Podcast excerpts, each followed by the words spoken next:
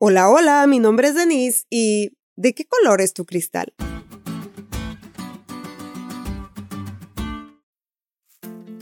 La famosa frase todo depende del color del cristal con que se vea hace referencia a que no hay verdades universales, neutrales o absolutas.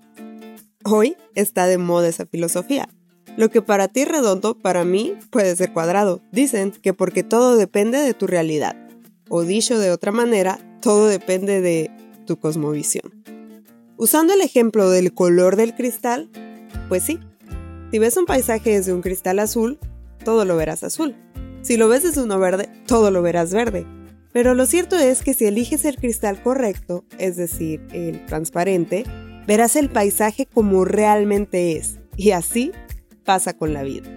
En un mundo de diversidad de pensamiento como el nuestro, cada quien mira de acuerdo a su cristal, a lo que le enseñaron, a lo que ha vivido, a lo que le ha dolido, gustado o simplemente a lo que dice ser su realidad.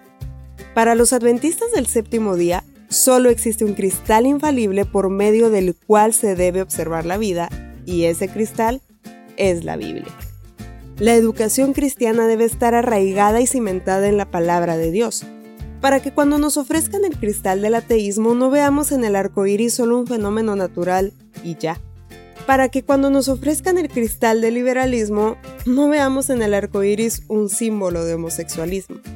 Para que cuando veamos el arco iris veamos por medio del cristal de la palabra de Dios un pacto de amor entre Él y su pueblo por generaciones, de que este mundo jamás sería destruido de nuevo por medio de agua. Y así hay muchas otras verdades que desde las diferentes perspectivas de este mundo se han difuminado y nos pueden confundir. Si bien es cierto existen diversos cristales en este mundo por medio de los cuales podemos observar la vida, solo hay uno que muestra las cosas como realmente son y no como creemos que son. Haz de la palabra de Dios el cristal con el que observes este mundo, porque ese es el cristal correcto.